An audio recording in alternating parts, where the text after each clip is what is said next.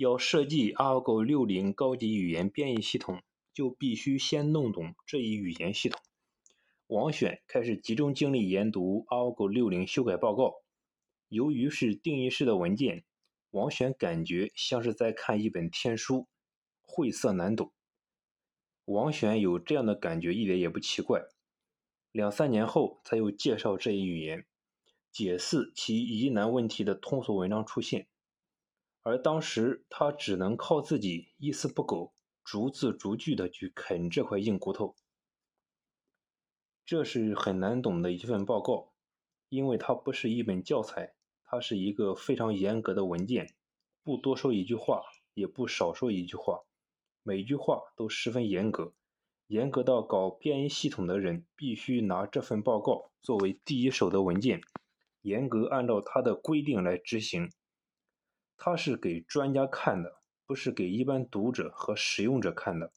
要做编译系统，必须读透这份报告。我花了很多精力，把这份报告从头到尾反反复复仔细推敲。一九六四年初，终于彻底读通了，对每句话每一个细节都掌握得非常清楚。当时真有一种茅塞顿开的感觉。原来我以为自己是懂得计算机了。干了几年硬件，搞过逻辑设计、电路设计，甚至做过大量调试。谁能说我不懂计算机？可是现在我发现，只有了解软件，才算真正懂得计算机。高级语言、汇编语言以及微程序语言是三个不同级别的语言。只有融通这三者，肯定会在体系结构上有创新的构思。我更加相信选择软硬件结合的研究方法是正确的。为了证实自己的想法，王选马不停蹄地开始了 ARGO 六零编译系统的设计。由于缺乏实际编程经验，王选还设法找到复旦大学两位教师许自行和施伯乐，得到他们非常热心的指点。与此同时，王选把设计 ARGO 六零编译系统的进展情况写信告诉了陈方球。陈方球回信告诉王选，七三八厂正在研制一台 EGS I 一计算机，王选的 ARGO 六零编译系统正好可以用在这台计算机器上。这对王选是很大的鼓舞。他列了一个计划，每天工作六到八小时。用百分之九十的时间从事 ARGO 六零编译系统的研制，另外百分之十的时间探讨适合高级语言的计算机的体系结构，设计好一部分方案，就把它寄到北大，由许泽群、陈方球、朱万森几个教师去具体实施。一九六四年十月十六日，中国成功爆炸了我国第一颗原子弹。这是中国科技进步的重大标志，也是中国人聪明才智的最好体现。王选受到鼓舞，他深入 ARGO 六零编译系统的研制中，力求使这一系统灵活实用、与众不同。母亲看到王选整天趴在桌上写写算算，旁边的草稿纸堆成一大叠，虽然辛苦，气色却好似一天。有时他还兴奋地哼唱几句“战太平”，母亲放心地长吁了一口气。一九六五年夏，王选接到陈方球的来信，ARGO 六零编译系统被正式列入北大科研计划。王选兴奋得再也在上海待不住了，他告别父母，回到了阔别三年的校园。ARGO 六零编译系统研制小组正式成立了。成员除王选、许卓群、陈方球、邹万森以外，还包括三名协作单位的人员。软件设计是一项十分艰苦的工作，王选的体力还很虚弱。无线电系党支部和王选所在的教研室，为了让王选专心研制，同时进一步康复，专门分给他一间宿舍。王选每天不停地写着，实在累得不行了，就靠在床上工作。好在有陈方球，他对王选的设计心领神会，总能编写出精确漂亮的程序去实现。陈方球也被王选的设计所折服，常暗暗赞叹：这个瘦弱不堪的人怎么会有这么多奇思妙想？的确，王选感觉仿佛找到了创作的源泉，崭新的思想和设计源源不断的涌现出来，层出不穷。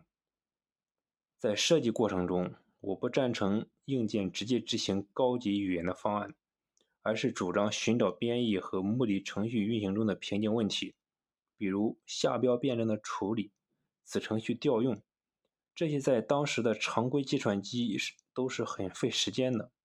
这些瓶颈对于一个只懂软件不懂硬件的人可能会束手无策，而我有硬件实践经验，就试着从硬件上想办法，果然就很容易想出了克服这些瓶颈的方法。不过有一些问题，王选也会百思不得其解，比如如何在语言中有效地利用当时 DGS-21 计算机上的磁骨外存储器，就折磨了他很久。王选决定向董运美教授为首的中科院计算所请教。他和许卓群去了趟中科院，果然得到了对方的热情点拨。王选很快开了窍，回来不久就研究出了磁骨数主的设计。通过与中科院计算所的接触，王选一方面为同行间能如此无私相助而感动，另一方面也切实感受到北大的项目与计算所相比。无论在研究人员数量上，还是在研究的深度和广度上，都有不小的差距。怎样才能缩短甚至超越这一差距？我就在设计中加了一些独特的功能，比如有一个很特色的功能，使用户使用我们的系统时能及时发现和纠正动态错误，在动态出错后能找到可以重复计算的最近起点。然后在系统监督下重新计算，并打出产生错误的那个操作之前的各种状态。因为动态出错会破坏一切状态，要做到打出那一瞬间之前的状态是很不容易的。当时还没见到国外系统有这类功能。此外，我坚持系统采用标准的 Argo 60语言，连指代码都与欧洲标准相同，而不是我国的方言。在当时批判洋奴哲学的极左路线下，这样做有极大的风险。但当时国外杂志上登载的用于交流的算法均写成 Argo 60形式，七十年代才逐步改用 Fortran 语言。所以我始终认为应遵循国际标准，不该创新的地方不应创新，否则容易由于不具备通用性而被淘汰。由于受到文革冲击。DGS-211G 的 Argo 60高级语言编译系统，一九六七年才完成，成为一个五千行程序的大软件。这在当时的国内是不多见的。它的方便和实用很受欢迎。后来又经中科院数学所陆如金等高手的精心维护和修改，在几十个用户中得到推广，成为国内最早得到真正推广的高级语言编译系统之一。被列入中国计算机工业发展史大事记中。